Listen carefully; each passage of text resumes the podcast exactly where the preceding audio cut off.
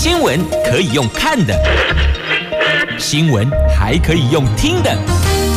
亲切的早安问候，专业的新闻分享，欢迎加入美英主持的 News Online，说新闻给你听。亲爱的朋友，台港后打开后，大家好，欢迎您再度锁定收听 new 三位我是美英，我是谢美英。来进入今天四大报的四则头版头条新闻之前，先来关心今天白天的天气概况。今天白天，北北桃温度介于十二度到二十二度，竹竹苗十度到二十度，那么都是阳光露脸的晴朗好天气，无论白天晚上都没落后吼。那今天晚上应该就老咧了，对吧？选前之夜呀，好，那么选前之夜，在今天的媒体聚焦。那晚上有很多的直播哈，大概打开手机或是连接社群平台就可以看到。那么今天四大报的头版头条分别有：联合报头版头倒数二十四小时。蓝绿白萨卡都选前之夜激战双北市，有在板桥隔空拼场的，有在凯达格兰大道进行最后冲刺的。这投票倒数，自由时报头版头条赖清德说：“保卫国家，守护人民。”中国时报头版头条，白宫证实。美国将派高阶代表团在选后造访台湾，因为他们要向新总统清晰沟通美国立场。经济日报头版头条：台股大户回头押宝，资金重新进场，成交量增加到三千亿元。AI 股强势，电子股占比回升到七成。今晚莅临选前之夜，那今天晚上他们。都聚焦在双北市呢，我们就按照这个抽签的号次前后来看啊、这一号，民众党在凯达格兰大道举办选前之夜，重申弃蓝绿保台湾。那二号，民进党喊继续执政，预估都将涌入数万人潮。那三号的国民党希望集中选票。好的，民众党总统候选人柯文哲今天晚上在凯达格兰大道举办选前之夜，为了呼应打破蓝绿诉求，落实公民运动精神，除了主舞台之外，也将打造环顾四周小舞台。晚会高潮则是柯文哲大进场，象征。跟人民站在一起，顺利把柯批送进总统府。那选前最后冲刺，柯文哲将公布写给台湾人民的一封信，喊话选民，希望选出台湾未来什么模样的总统。重申这一场选举是公民运动，有机会一起下架蓝绿。那柯批的支持者发起的。扛阿北守台湾，历经超过一千公里长征，昨天晚上抵达北门广场举办感恩晚会。那这一场选举是新政治对决旧政治，如果下架民进党，只是让国民党上台，台湾还是不会改变。希望能够自诩带给台湾改变的人机会，这是柯文哲昨天晚上在感恩晚会上。对所有的选民、对支持者所喊话的，接着来看二号的赖清德，民进党总统候选人赖清德今天行程满档，先在新北市还有台北市陪立委候选人扫街，随后在两个现场举行选前之夜造势大会，下午六点。先回到台南本命区，随后再到新北市板桥第二体育馆举行晚会。那昨天晚上在凯道举行大型造势，主办单位喊出现场涌入二十万人。赖清德说：“台湾的选择，全世界都在看，到底是要走向未来，还是要走回过去？到底要迎向世界，还是锁进中国？要坚守民主价值，还是向威权？”专制低头，命运完全掌握在我们自己的手上。好，这是二号赖清德。那么来看三号侯友谊，侯友谊昨天举行国际记者会，强调任内不会触及统一问题，台湾的未来由两千三百五十万人决定。面对中共的意图，他从来不会有不切实际的想法。那国民党昨天也宣布组成全国应变小组，将会有六万名监票职工在投开票所监票，也会加强非执政县市的监票，确保开票结果的正确。那另外呢，这国民党主席朱立伦他也。提出，他也强调，他也特别要所有选民跟支持者要看清楚哦，这次选举是国防司法由国家机器介入选举，但是军方说不要贴标签呐。这指的就是日前的那个手机的国家级警报的这个通知哦，这好多朋友都被吓到了，对吧？那么中文说是卫星，英文用 missile，所以呢吓坏了好多的国人呐。好，那么。侯友谊再次强调要推蓝白联合政府，那柯批则说呢，用人为才。好，这是有关今天晚上选前之夜，但明天的这一场选举不是只有总统哦。那么立委选举的部分呢，国民党人士认为这次立委选举保底五十席。最有机会的落点大概是在五十四席上下，但仍然全力拼过半。那民进党则说，在全国有十五个选区，目前都是激战区。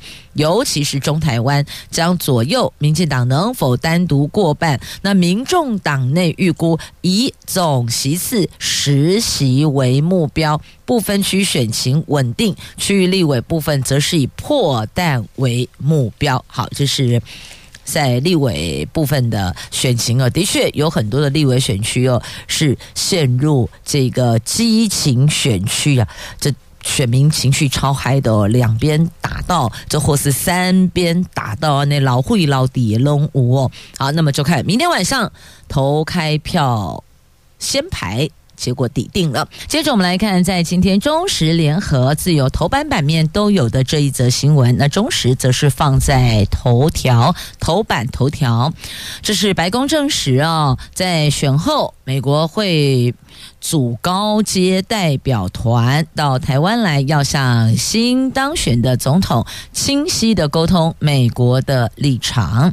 这美方资深官员在十号宣布，美国总统拜登将派出一个非。官方高阶代表团在台湾大选之后到台湾进行沟通，那他们不愿透露代表团人选跟时间点，但是根据《金融时报》的报道。白宫规划由民主党籍前副国务卿史坦伯格跟共和党籍的前国家安全顾问海德里，他们两个人共同率领这一个跨党派代表团到台湾。那么在大选前两天哦，白宫罕见的举行了一场以台湾选举为题的背景简报会。简报中，白宫强调美国不会选边站。没有偏好的候选人，也没有心目中首选的候选人。不论谁当选，美国对台湾政策都将保持不变，并且重申美国的一中政策没有任何改变，反对任何一方片面改变现状，也不支持台湾独立。所以这一支这个前高阶官员的访问团。目前大概能掌握的、知道的，就是跨党派这两个人哦。那么，选举是民主正常程序。如果北京选择以军事施压或是胁迫回应，将使得北京成为挑衅者。台湾海峡和平稳定对世界是至关重要的，在全球供应链中，台湾是扮演非常关键的重要角色，超过半数全球贸易。经过台湾海峡，这破坏台湾产业链和平稳定，将是严重损害全球经济以及经济体。好，那个这是美方官员他们特别强调指出的哦，等于就是喊话给对岸听了，就是你也跳开，别介入；美国也是跳开，不介入，没有偏好，也没有首选的候选人。那结论就是，不管谁当选，他们的立场跟政策对台湾的互动都是不变的哦。那明天我们要举行的总统及立委选举，成为国际关注焦点。CNN。美国有线电视新闻网在十一号就昨天报道指出，二零二四的这一场总统选举可能改变世界，但它指的不是美国大选，而是台湾大选。北京对选举结果的回应将考验北京和华府能否控制紧张局势，或者呢是走向进一步的对抗，甚至不排除是冲突。这是美国特别拉出来强调，所以这可能也是罕见的，在大选我们的大选前两天，白宫举行以台湾选举为题的背景简报会，所以其实这个是要喊给对岸听的，恭候迎天哀啦。不过为什么在这个时间点，他们特别还罕见的做了这个呃举措？那到底背后原因是什么呢？这恐怕是我们都比较想知道的。好，这个是在今天中时头版头条翻开内页的 A 三版面，还有相关的报道。那侯友宜则回应，他在国际记者会上特别有拉出来反台独、一国两制不碰统一，所以侯友已经把自己对路政策立场拉出来了。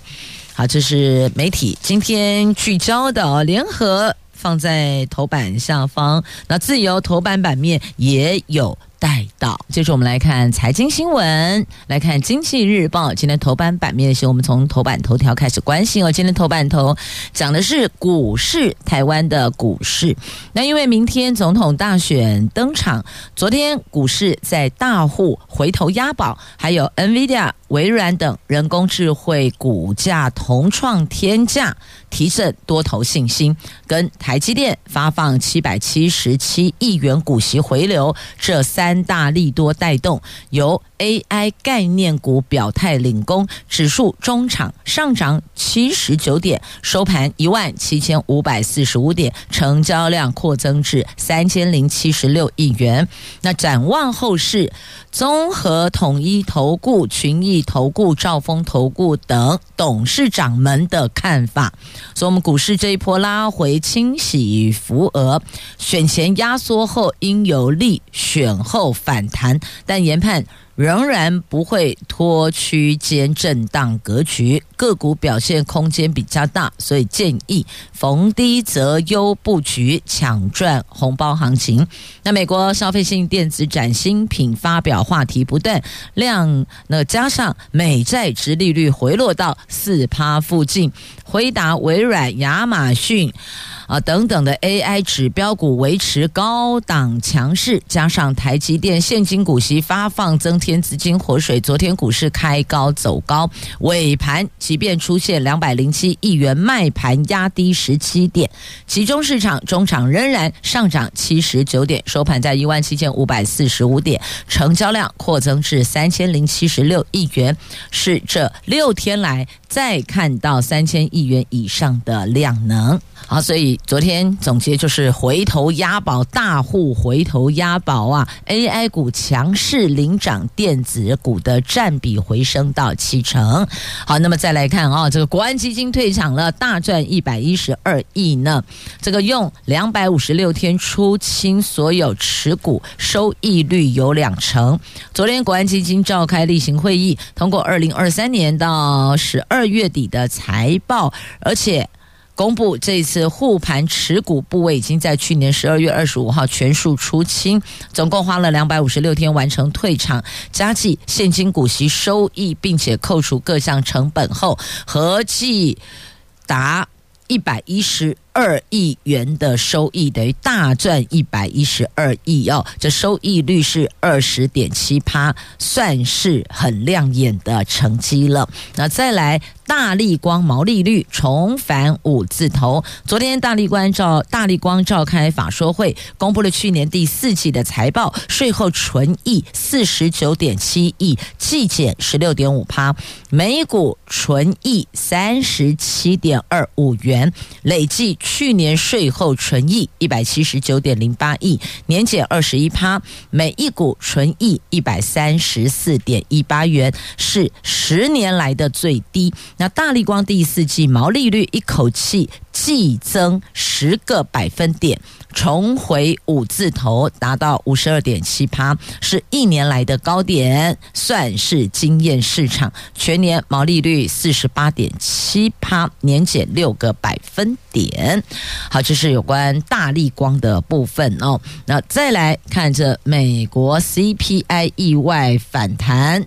降息几率减少了，我们来看一看啊、美国的消费者物价指数，在美国劳工部十一号公布的二零二三年十二月的 CPI，比去年同期上升三点四趴，年升幅高于预估的三点二趴，还有十一月时的三点一趴，核心指数升幅也高于预估，而且居住成本对 CPI 升幅的贡献度达到一半。医疗、机票也大幅上涨，显示美国通膨依旧粘着，至少并没有像市场原来预期快速下降，使得联准会在今年三月降息的几率可能因此降低了。那美国公债殖利率跟美元汇率在昨天的早盘应声上升，美国股价是震荡走低。提供，这是来自美国股市，还有他们现在的这个经济状况啊，提供您做投资标的的参考。来，继续，我们再来看的是在今天。媒体所报道的，这美国核准上市比特币现货 ETF，在美国证管会主席詹勒斯宣布，十号已经核准十一档直接投资比特币的指数股票型基金在美国上市，十一号开始交易。这个对规模大概一点七兆美元的数位资产产业具有里程碑的意义，让投资机构和散户投资人能够在不直接持有比特币的情况之下，也能够投资比特币。尽管美美国证管会对比特币现货 ETF 开绿灯，但是我们国内民众想投资台版、台湾版的比特币 ETF，恐怕还得要再等一等。这金管会说国内无法发行，那到底是不是解禁？恐怕还需要进一步的研究跟评估呢。那么在美券商开户可以直接投资，那如果您想要投资在美国交易所上市的比，特币现货 ETF，那只要在美国券商开户，交易种类涵盖美股 ETF、选择权、期货、债券、外汇、共同基金、加密货币等等等。那至于能不能够透过券商付呃，这个叫证券商付委托方式投资，官员说付委托。跟在国内招来销售的情况不同，金管会正在研究是否放行，近期会有结果。只不过呢，这比特币投资涉及很多专业问题，包括交易及保管都是很大的风险。那国泰证期顾问处经理蔡明汉说，比特币名声很大，真正有比特币交易经验的人却非常的少，因为交易存在不便性，保管也有很多问题。如果有投资机构、ETF 发行商，愿意帮投资人处理这些投资门槛，应该会很受到欢迎的。但是，比特币 ETF 无法避免虚拟货币暴涨暴跌的特性，这是特别要提醒所有的投资人要当心、要留意的。好，那么再来看啊，这 AI 假讯息还有极端气候，这个是全球最大风。这达沃斯世界经济论坛在一月十号发布调查报告，而这份报告指出，风险专家认为，人工智慧技术所驱动的不实资讯，还有极端天后，最可能在未来几年引发全球危机。其中，不实资讯为全球经济的头号立即风险，极端天气则是最大的长期威胁。这多数的专家预估，世界秩序将会碎片化。那 AI 发展正创造新的问题，好，这是达沃斯报告提出的示警警示。好，那么再来，这中国交换学生暂停到台湾，这大陆有多个省市喊停。那之前我们只单方面听说，他们内部好像有这样的讯息。那现在告诉您，海基会证实这一项讯息了。有私立学校说，因为随队教师卡关，所以就整团都。不能来了。那海基会重申欢迎陆生。在台湾大选前夕，两岸情势未明的当下，中国大陆多个省市最近传出暂停陆生到台湾交换政策。海基会副秘书长蔡孟君昨天证实，包括了吉林、重庆、陕西。广西等省市都有学校做出相关宣布，不过台湾的学校还没有接获陆方的相关通知，后续是否还有变数，需要持续的观察。那我们则重申呢，政府欢迎陆生来台湾就学研修的立场从来没有改变，许多陆生也都很期待来台湾就学，体验台湾多元风貌，希望青年学子的交流跟学习能够顺利进。行不受阻滞。不过现在也看到了哦，这吉林、重庆、陕西、广西等等啊，学校做出相关的宣布，就是暂缓台呃陆生来台湾。进行这交换政策哦，那么有一名熟知海外交流的私立大学的高层教育人士认为，随队教师不能来已经是疫情后恢复交换生交流的普遍状况。啊，你为什么之前不说啊？现在才来提？因为随队教师不能来，所以整团就不来。那陆方只是不想明讲，实际上啊，他们就是不看好选举的结果。那一名知情人士则说，据学校了解，各省台办、国台办都倾向持续开放交流，但是省教育厅碍于家长压力，万一学生在外出事怎么办？因此强烈建议要派随队导师，但无法解决。学随队导师的问题，只好要求学校暂停交换。所以听来听去，看来看去，也还都是扣着我们台湾明天要登场的大选嘛。好，那接着再来看一下，这无关大选呢，这是 COVID-19 所赐，这缺工啊，百工百业缺工已是普遍现象，但这个大客车缺工，恐怕今年仍然难以舒缓呐、那业者建议。保障最低月薪十万，调涨票价。公路局说已经检讨补助案，这已经不是只有这个公车大众运输缺司机员，这各学校的学生专车啦，或是校车也普遍存在这样的问题呢。有车，但是没人开呀、所以呢，这类代际您找民意代表协调解决也无解，因为就是没有人开车啊，所以问题还是在源头的。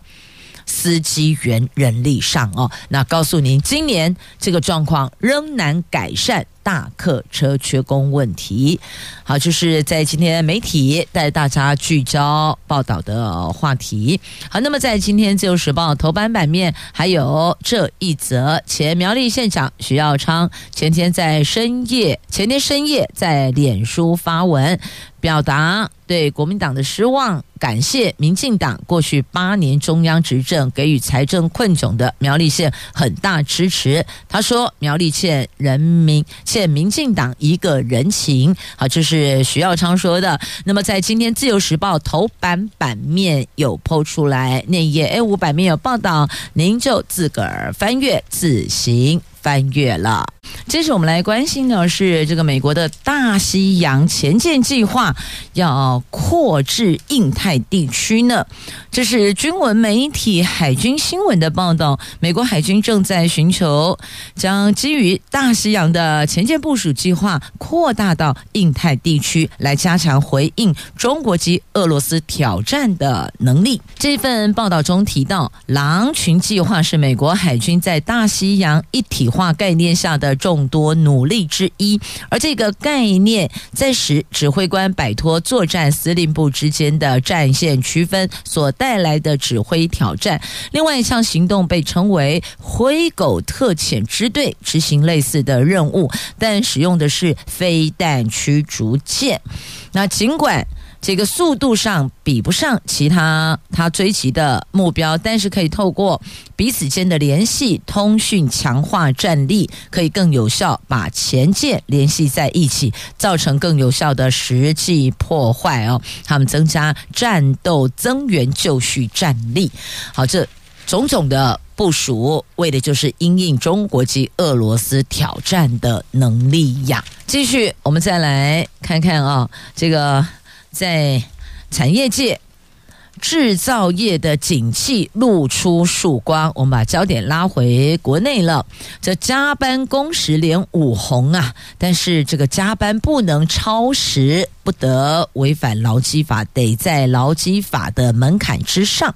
这主计总数昨天公布，去年前十一个月经常性薪资平均四万五千四百五十七元，年增百分之二点四五，总薪资平均是五万八千。五百九十八元，年增百分之一点四七。那根据这份。调查哦，他们说明十一月制造业受雇人数月减一千人，减幅有趋于和缓。制造业加班工时则年增一点三个小时，连五个月增加，所以叫做加班工时连五红嘛。那而且电子零组件、电脑、电子还有光学制造业加班工时也是连五个月成长。不过十一月加班工时十四点八小时。时不及景气荣景时的十五点一六小时，那制造业景气露出曙光，但后续还是要再观察。所以你看哦，这个十四点八小时跟景气荣景是十五点一六，所以你说这个有差很多嘛？其实差零点多而已哦。所以这个景气不景气，疫情后复苏状况，那大家用数字拉出来就可以看到变化大还是小了。接着要来看这个，一看就知道要特别当心留意的，就呼吸道病患塞爆急诊，而且 COVID-19 的重症病患又增加。新冠疫情回温，加上流感还有类流感疫情还没能缓解，三大呼吸道传染病齐发，使得北部地区有多家医学中心的急诊再度塞爆。那台北医学大学附设医院统计，呼吸道疾病患者单日就单一天就医占比上升到百分之十八。患者虽然以流感为大宗，但是新冠患者也在急速增加呢。那台大医院统计，每十个人就有两个人是新冠患者，而且最近发现新冠重症有增加的趋势。日前，一位七十多岁的长者就医，已经是严重肺炎，肺部大片发白，形成大白肺，而且合并呼吸衰竭，必须立刻插管治疗。那么，这里也提醒大家啊，呼吸道疫情从四个星期前开始升温，差不多一个月前开始升温，其中新冠重症的案例是越来越多，而且以高龄长者为主。高龄重症原因除了本身属于比较脆弱族群之外，高龄者染疫后免疫系统迟钝，不一定会马上出现高烧的症状，而是喘跟咳的频率有增加，所以呢，不能够以高烧来作为判定是否是染疫。因为长辈在这个部分的免疫系统的反应是比较慢一点点的，所以反而是那个会觉得呼吸很喘或是咳嗽。如果发现这两环的话，还是得马上就医。如果不以为意，自行购买成药服用，没能及时就医，恐怕会导致病情快速恶化。到院时，往往。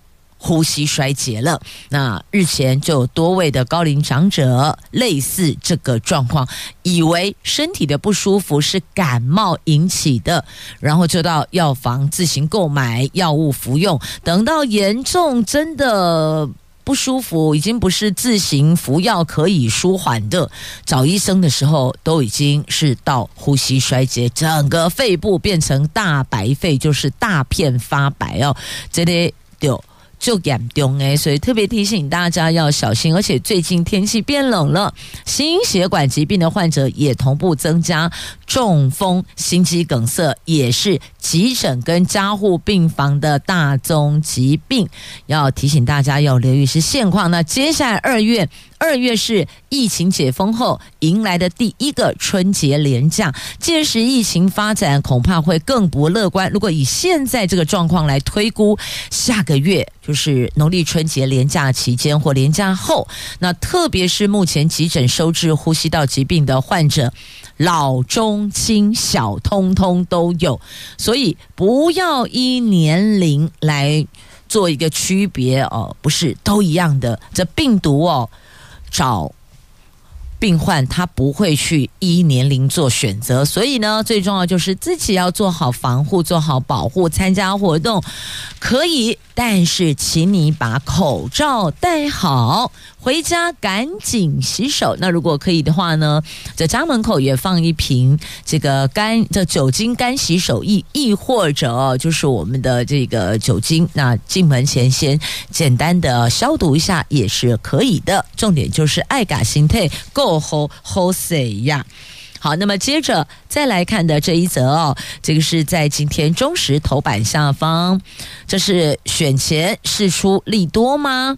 特殊教育教师依法每个月有一千八百元的特教职务加给，但如果老师兼任资源班导师或是特教主管等职务，就会依照授课结束比例扣除特教加给，因此被批评这个有欠公允。因为我还是都有做呀，那所以教育部在昨天宣布，行政院核定修正了相关的条例要点，特教老师兼任主管等职务都。都可以支领全额职务加起，而且还涉及到去年八月一号开始生效哦。涉及自一百一十二年八月一号开始生效，大概有五千八百多名的特殊教育教师因此受惠。教育团体认为，获得完整津贴本来就是老师应有的权益，不能算是多给他们的选举利多，因为之前的扣除是不合理的，现在等于就是这个公平对待。合理给付，所以也不能讲说是教师受贿不对，而是还他们一个公平啊！好，这个是在今天《自由时报》《中国时报》头版下方的新闻。接着要送上这一则新闻，要提醒所有的朋友们，停车要当心，要留意，尤其是机械车位，如果实在卡住了，无法解决问题，可能。对外求救也是一项选项哦。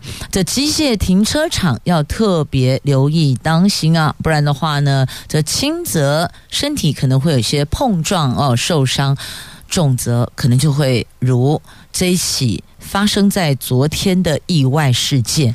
连命都给送了。这发生在昨天台中西区一处住商大楼的地下机械停车场，一名。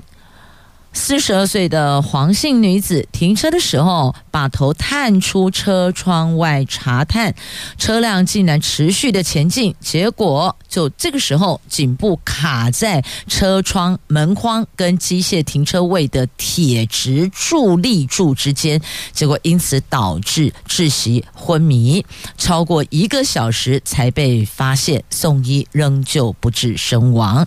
所以要特别提醒大家啊，如果如果真的。停车上发现当下有瓶颈，还是得向外求救比较妥当。尤其是哦，这向头探望。看向窗外去查探轮胎下方的动态的时候，你要当心旁边如果立体停车格它有那个立柱、铁柱立柱的话，要当心。就像这一起事件当中哦，车辆还在前进啊，前进后退还在动作中，结果就因此被卡住了。所以使用机械停车场要特别留意操作的时候。您的头、手，我们身体都不可以伸出车窗外呀。你可以利用照后镜去查探车外的状况。那第二个呢？停车前确认是否净空，停车位没有人，而且要把这个汽车的。天线收妥。那第三个，乘客方应该要先下车，不能够在停车位内上下车或是走动。第四个，车头朝外，让其他驾驶能够看到车子里边有没有人，避免不知道车内有人就按升降开关。第五个，禁止长时间怠速暖车，更严禁维修车辆。好，这个是机械停车场过去因为这几个区块的疏忽，曾经发生过意外，所以整理出来提醒大家要留意，要当心。那再来呢？这少年成了黑帮的提款机呀！这民间团体呼吁警方要强力扫黑，那校园的部分要增设专辅人员编制。教育部说二。月完成个案协助关怀机制，这从新北国中生命案引发关注，家长及民间团体昨天开记者会，指出少年已经成为黑帮提款机，政府应该持续的强力扫黑，保护青少年，而且增加专辅人员编制，落实三级辅导跟三级预防，避免今日飞行少年成了明日成人罪犯。那那教育部说，为了落实飞行少年个案处遇辅导，预计二月底前会完成个案协助关怀机制，还有参与人员组成。那所以就是从这一起命案发生去关注哦。那么过去好多次都是这个今天公祭，明天忘记，希望这一次要永远记住啊。好，那么再来，明天是投票日哦。还是要预请大家尽量能够就前往投票。就算您认为不管哪一组候选人都不入您的眼。但您也可以去盖废票，这表达您的意思吗？所以还是预请大家前往投票。那么有三组是总统候选人，另外各选区还有立委候选人，我们都已经把这个选票通知书都发下了哦。那您看一下这个证件栏的部分有没有符合您期待跟这个期望的哦？那么如果有的话，您支持的候选人当选了，您得监督他有没有落实做到选前所开的政治支票啊，那么明天好天气，冷气团减弱回暖，所以可以预期，大家可以预期哦，明天的投票率应该会比较高一些些吧。感谢收听，我是美英，我是谢美英，祝福您，我们下周空中再会了，拜拜。